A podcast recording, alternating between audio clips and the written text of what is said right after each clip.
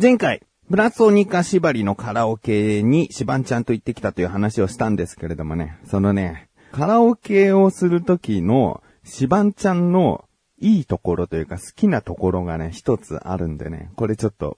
えー、言っておきたいなと。前回の言いそびれですね。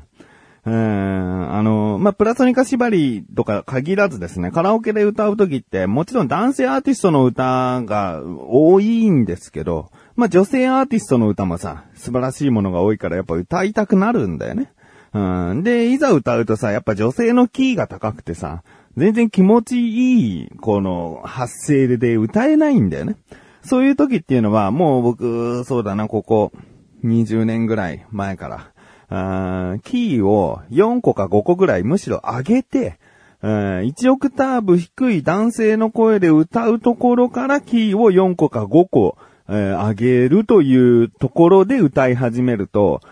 うん、苦しくなく女性の歌が歌えるということを、まあ、知ってというか、えー、そういう歌い方をしてて。で、シバンちゃんにももうそれは昔からこうやると歌いやすいよって教えてて、もうカラオケ行って女性の歌を歌うってなったら、だいたいキーを4つ上げたりするんですね。だけど、普段聴いているその音楽のキーじゃないから、歌い出しの音とかが、なかなか拾いづらかったりするんだよね。オリジナルキーじゃないと。うん、もう歌が上手い人とか才能ある人とかだと、その前奏とかを聞いただけで、あ、この辺から声出せばいけるなってわかるのかもしれないけど、まあ僕とか、うん、あんまりそういうのをすぐパッてできるほど得意じゃないんで。えー、ど、ど、どの音からだみたいな感じで出だしが絶対つまずくんですよね。で、それでもう歌い始めながら、なんとかこう、ぐらぐらしながら 合わせて、ああ、この、このキーで歌えばいいのかって、えー、歌えるようになるんだけど、うん。たまにね、昔はもう最後まで見つからずに、ずっと音程ずれたまま歌うみたいなことがあったりしてて、で、そんなのも重なったか何かなのか、もうね、気がつくとね、うん、シバンちゃんが手伝ってくれるんだよね、最初ね。うん僕がこう歌い始めてグラグラしてるところにもうシバンちゃんも、彼も100%バシッとこう、いけるわけじゃないんだけど、一緒にこう探してくれて、比較的彼の方が、こんな感じじゃないっていう感じで歌えるんですよね。で、それに合わせて歌い始めて、スーッとシバンちゃんが歌うのやめてくれるんだよね。僕が、僕が入れた曲だとね。うん、スーッと、もう、もう大丈夫ですね、みたいな感じで歌うのやめてくる。これね、彼のいいところですね。一緒にカラオケに行ってて助かるところですね。うん。えー、ということで、今回はですね、僕が最近ハマっているもののお話をしたいと思っている自分がお送りします。菊池のなだらか向上心。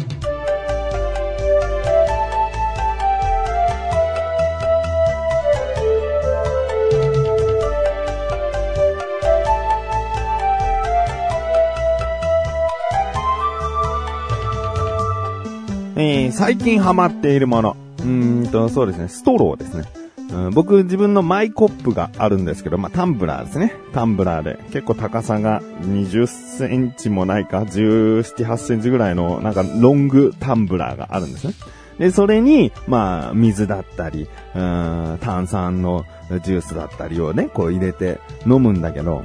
その、コップでさ、そのまま口つけて飲むときってさ、まあまあまあ、飲めるよね。大体の人は飲めるけどさ、あの、すげえ喉乾いたぜとか、ごくごく行きたいぜっていう時に、あの、自分の、もう早く水分を体に入れたいっていう気持ちと、口の容積と、口の開き具合と、うん、手のこう傾けていく、こう速度、うん、角度、いろんなものがさ、こう合わないんだよね。だから、喉乾いたぜつって口つけて飲むときって、だいたい横からちょっとこぼれちゃうのね。うん、恥ずかしながら。うん、こぼしてしまうんですね。こう、傾ける速度が速いんだろうね。だから自分が思ってるよりも口の入り口の大きさが広くないよっていうのとか、このごくごく行くっていうスピードも追いついてない。だからどこかをこうちゃんと小説して協力し合わなきゃいけないのに、まあ、暴走してんだよね。うん、どっかが暴走してるせいでこぼしちゃったりとかね、うん、するんですけど、ううん。でもまあまあ、それがなんかこう、飲み物飲んだぜ、プハーみたいな感じで、嫌いでもなかったんだけど、とある日にですね、あの、そうだな、雑貨屋さんとかにも売っていると思うんだけど、まあ僕はスーパーで見かけたのがね、あの、ストローの中にさ、つぶつぶが入っててさ、で、このストローで牛乳飲むと、バナナのつぶつぶだったら、バナナミルク。いちごのつぶつぶだったら、いちごミルクが飲めますよっていう。うん。あのー、わざわざ粉をさ、牛乳に溶かすとかじゃなくて、ストローを通っていくことで、その、つぶつぶが多少溶けて、えー、口に入っていくときには甘みが出たり香りが出たりしていて、美味しく飲める、うん、変わったストローっていうのが売ってるんですよね。うん。まあ、結構昔から売ってるかな。うん。で、初めは僕そんなに興味がなくてね。見かけた時はね、なんだこれは画期的だなって一瞬思ったけど、でもまあまあまあ、まあ粉に溶かして飲むのがストローの中に入ってるだけか、ぐらいなさ、うん、だったんだけど、まあちょっと最近気になったというか、あこういうのもあったよな、そういえばなーってお店で見てたら、神さんが、向こうのお菓子売り場でね、3本で100円のお菓子ぽいもので売ってるよって言ってたんですね。うん、3本で100円だったらさ、1本まあ33円。うん、まあまあまあ、お菓子感覚でいいかなと。うん。まあ、ちゃんとしたのっていうか、雑貨屋さんとかで売ってるものはね、結構するんですよ。うん。3本で100円だったらお試しとしていいかなと思って。で、牛乳と、そのストロー、バナナ味2本、いちご味1本で、こう買ったんですね。で、それで飲んでみたらさ、いや、美味しいよね。うん、あの、何がいいって、その全体的に溶けていくわけじゃないから、こう、味に多少ムラがあるんだよね。勢いよく吸うと牛乳の速度が速いから、あんまり溶けなかったりするんだけど、ゆっくりじっくり吸うと甘みとか香りが強かったり、あと飲んでちょっと時間を置くと、その間にストローの中でこう多少溶けていくから、その一口目はすごく甘いとかね。かそのムラがちょっと癖になるところあったね。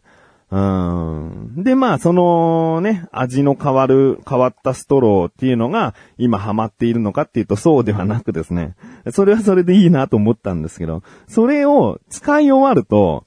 うーん、あ、そうだ、そもそもそのストローの構造をね、知らない人もいるかもしれないね。ストローの中に詰まってるんだったらさ、一吸いしたらさ、こう、キュポンってさ、全部、その、つぶつぶを吸ってしまうことはないのって思うかもしれないよね。うん。あのストローね、ちゃんとしててね、あの、一番上の部分と一番下の部分が網みたいになってるんですね。粒が、こう出ていかないようになってて。だから袋から取り出した状態でも粒はこぼれないし、牛乳とかにこう刺してても、こう、勝手に下の方に沈んでいくこともなく、吸い上げるときにまあ、口の中に全部入っていくこともなく、この網網が、こう、カバーしてくれてる。そういう変わった構造のストローなんですね。で、それを飲み終わると、まあ、ただの形の変わったストローなんですけど、このストローが、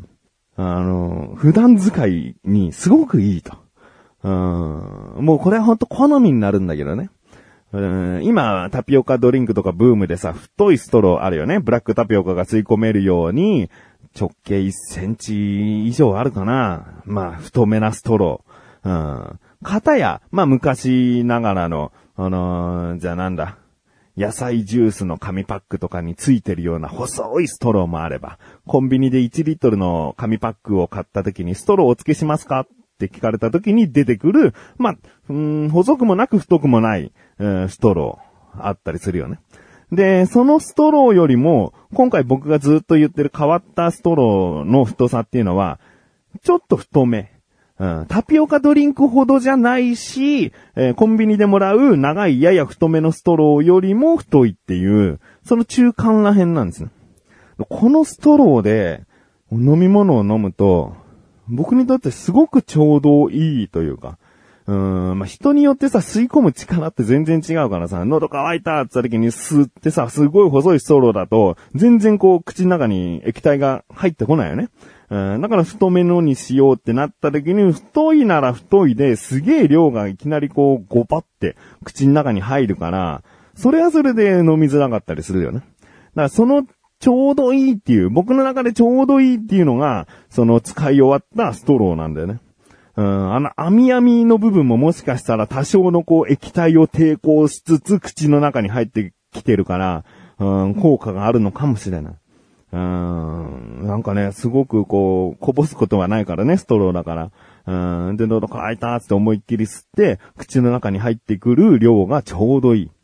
うん、最近ハマってること、変わったストローで飲み物を飲むという。聞いてらっしゃる方にもね、きっとぴったりなストローがあると思うのでね、うん、ストローめんどくせえよって思わず、でも今やさ、マイストローなんつって家でも使ってる人いるんじゃないかな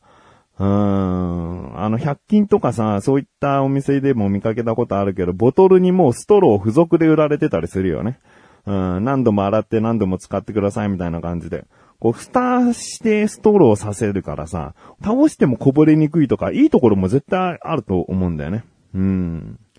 だからまあ、ストローちょっとね、えー今後、まあね、どこぞのコーヒーショップとかでは、プラスチックをうんあまり使わないようにっつってね、うん、なんか紙のストローとか考えてたりしますけどね。うん、マイストローね、考えてもいいかもしれないですね。まあ僕はその変わったストロー何回も洗ってますけど、えー一週間ぐらいしたら新しいのに取り替えてます。うん、なんかね、ちゃんと中までさ、シコシコこう洗えないからさ、うん、まあそういった部分ちょっと気にしながら使ってます。ええあと最近ハマってるのはね、もう2日3日に1回は食べてるものがありまして、ね、かつてダイエットを一生懸命やっていた人間とは思えないものなんですが、ペヤング、激辛焼きそば辛さマックスですね。もうこれ昔からっていうか出た時から好きではあったんだけど、もうここ最近すげえ食べてるんだよね。うーん、あの、辛さマックスエンドつって黒いパッケージのが少し前に出ましたけど、それではなく、それよりも前から出てる赤いやつですね。えー、赤い激辛焼きそばのペヤング。これが僕、辛いもの好きなんですけど、一番食べやすくてちょうどいい辛さだなって、うん思ってますね。うん。これに、もうちょっとなんか唐辛子とか胡椒とか足したいなとか思うことなく、この辛さ、うわ、辛えな唇どうせ食べ終わった後ちょっと痛くなるんだよなとか、いうその感じで食べるこの辛さはね、本当にちょうど良くて。で、朝とか、うーんそういった時間かな。まあ、お昼も食べたりするかな。うん、二日三日に一回は食べると。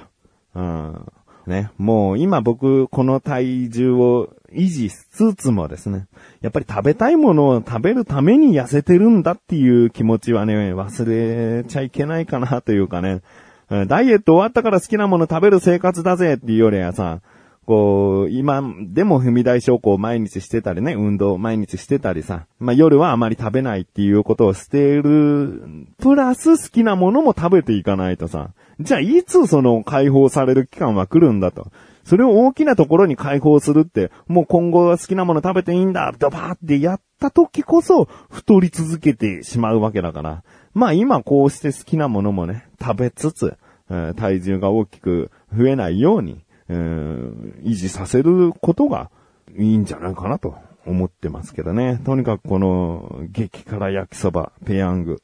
が今ブームですね。今更ブームですね。うんまあ、気がつけば最近ハマったものを整理すると、えー全部が飲食物でしたね。